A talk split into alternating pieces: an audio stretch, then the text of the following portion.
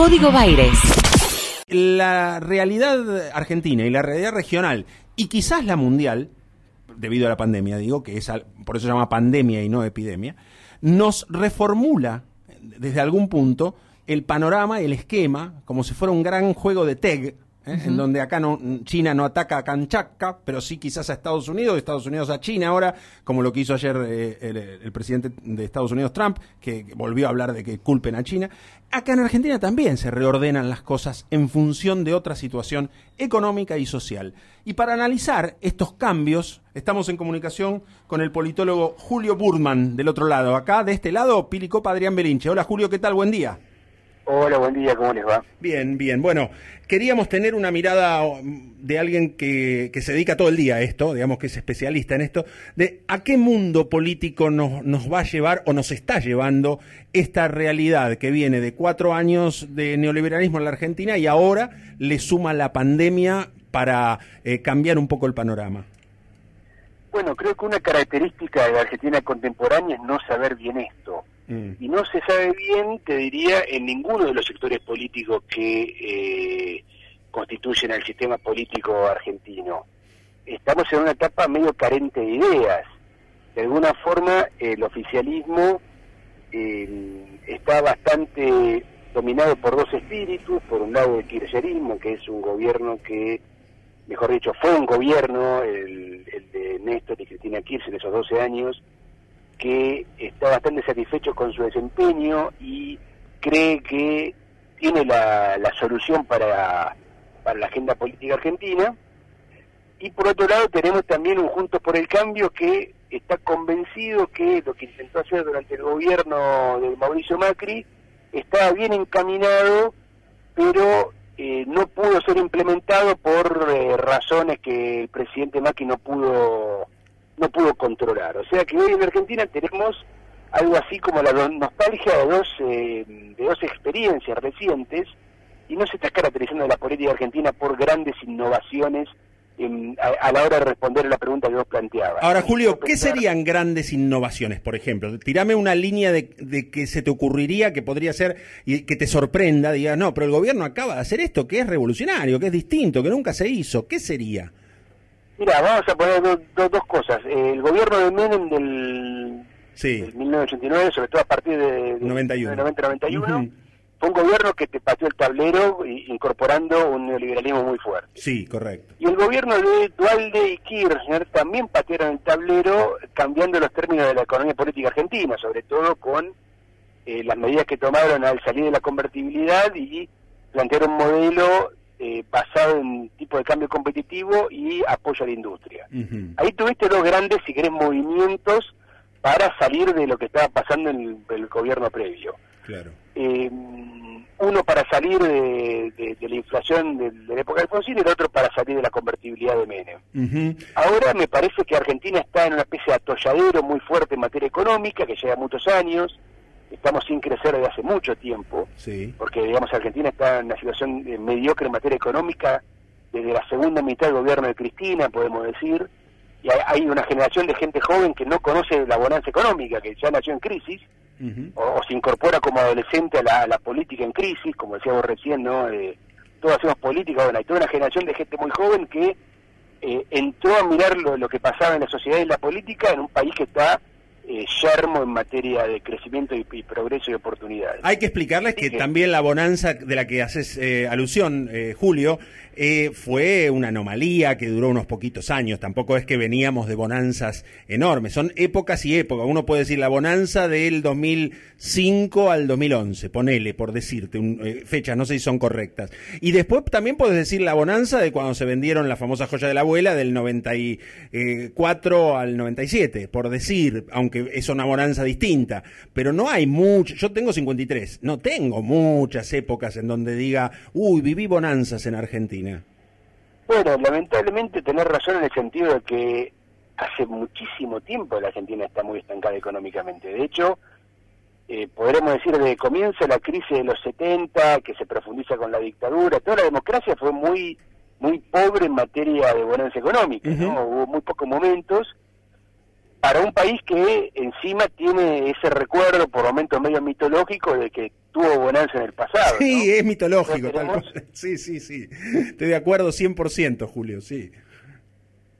Así que bueno, eh, me parece que estamos en un momento de mucha desesperanza, por, en parte por eso, porque inclusive, eh, si vos veías otro momento crítico de la Argentina, ¿tenías algún partido político que te planteaba una suerte de agenda fuerte para salir de lo que estaba pasando? Mm. Cuando fue lo de Alfonsín en esa elección, Menem no, no dijo mucho, pero tenías ahí a Angelos y al Sogaray que te decían, vamos por, eran en ese momento, lo digo a la gente más joven que escucha esto, los candidatos de, los radicales y de los liberales, que te decían hay que ir al neoliberalismo. Después esa agenda la toma paradójicamente Menem, ¿no? Sí, sí, sí, sí. Me acuerdo perfecto porque... La convertibilidad entre Eduardo y Kirchner, la verdad que te plantearon un giro ideológico importante también. Ahora, ¿qué pasa si lo de Vicentín y lo de los impuestos, el impuesto a las grandes riquezas hubiera prendido y, ya, ya fueran leyes? La expropiación de una empresa de, ese eh, tipo y un impuesto a, los grandes capitales y que nadie se hubiera opuesto y todos unidos detrás de esas ideas hubieran generado quizás, digo yo pregunto, eh, no, no afirmo, un, eh, un modelo que iniciaría así un nuevo ciclo diferente? Lo de Vicentín era complicado, porque era una empresa que estaba llena de deudas y eh, no era, digamos, como eh, aquel proyecto kirchnerista de, de, de, recuperar IPF, donde era, digamos, un patrimonio importante. Vicentín era comprarte un problema más parecido a lo que hacían los militares de, de comprar las deudas privadas y, estatizarlas, ¿no? Mm porque bueno, aparentemente, bueno, hay diferentes versiones, pero yo le creo más a esa versión que dice que eso era un problema para el Estado argentino y me parece que el presidente Alberto Fernández medio que también reculó cuando se dio cuenta de los números como venían.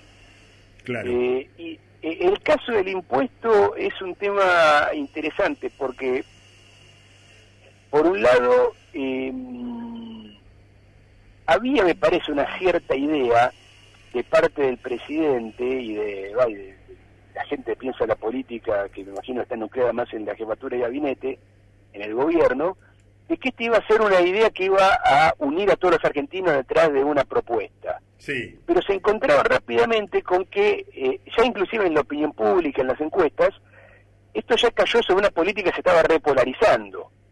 Porque el presidente Alberto tuvo un momento, una pequeña primaverita de dos meses, de poder captar el apoyo de muchos de los que no lo habían votado pero ya desde hace unos meses él ahora está siendo apoyado por aquellos que lo votaron nada más, y del otro lado los votantes del 41%, digamos, mm. ya hoy medio que se oponen a cualquier cosa que Alberto diga. Por lo tanto, inclusive esta propuesta también se encontró que en las encuestas te daba que buena parte del votante opositor la veía con desconfianza, o sea que ya no tenías una propuesta unificadora de la sociedad. Ya estamos en una lógica, lamentablemente, medio polarizada de la política. Y si vamos a segmentar más lo de ayer o lo de antes de ayer de la ONU, sumado a la, a la carta de Alicia Castro y, las divisiones intestinas dentro de él, la coalición gobernante, eh, ¿pueden problematizar más aún la política o eso será nada más que eh, una cosa que se olvidará en pocos días? No, a mí me parece que puede ser un síntoma de un problema y todavía no está claro si el problema es que hay internas en la coalición o, lo cual sería todavía más grave, el segundo, la segunda posibilidad, o si acaso como ciertos sectores de la coalición huelen cierta debilidad del, del, gobierno, de la presidencia, digan yo voy por mí, eh, por, por defender mi agenda, mis ideas o lo que fuere que, que, tengo que defender. Porque, por ejemplo, eh, cuando pasó hace algunas semanas que se hizo una reforma en el Ministerio de Vivienda, que se le pasó una secretaría importante que manejaba muchos fondos vinculados a los movimientos sociales al Ministerio de Desarrollo Social, un poco lo que había detrás de eso era que los movimientos sociales que apoyan al gobierno hasta ahí nomás, ¿no? tipo la CETEP de Juan Grabois, estaban pidiendo al gobierno manejar ellos mismos o tener influencia ellos mismos en los fondos vinculados a las políticas sociales. Muchos gobernadores me parece también están mostrando una cierta autonomía del presidente como diciendo eh, apoyamos pero en las elecciones del año que viene vamos a tener candidatos propios o sea me parece que cuando hay se huele cierta cierta debilidad del presidente, el sistema político argentino empieza a tomar distancia. ¿Y cómo ves vos? Me parece preocupante, ¿no? ¿Y cómo ves vos el, eh, la participación en esta disputa de los sindicatos, del movimiento obrero? Eh, ¿Van a jugarse hacia, si llega a haber una eh, guerra silenciosa o intestina dentro de la coalición gobernante, ¿van a jugarse por algún sector o van a mantenerse prescindentes? Yo creo que los sindicatos desde hace muchas décadas eh, tienen diferentes formas de apoyar, ¿no? Eh, pueden apoyar en silencio, sin hacer mucho ruido, o pueden apoyar activamente movilizándose. Me da la impresión que los sindicatos están apoyando en silencio porque ven que es un gobierno que es mejor que otros gobiernos para ellos. Obviamente un gobierno de Juntos por el Cambio es un riesgo para los sindicatos, pero tampoco lo veo eh, militando al gobierno por ahora, ¿no? Lo cual también es entendible porque es un gobierno que está en una crisis económica y, por ejemplo, para este año está prometiendo poco aumento salarial. Sí. Me parece que los sindicatos fueron de apoyar muy activamente al gobierno, sobre todo el de Néstor y el primero de Cristina, después en el segundo comenzó la crisis, justamente cuando veían que año tras año ganaban salario frente a la inflación. Mm.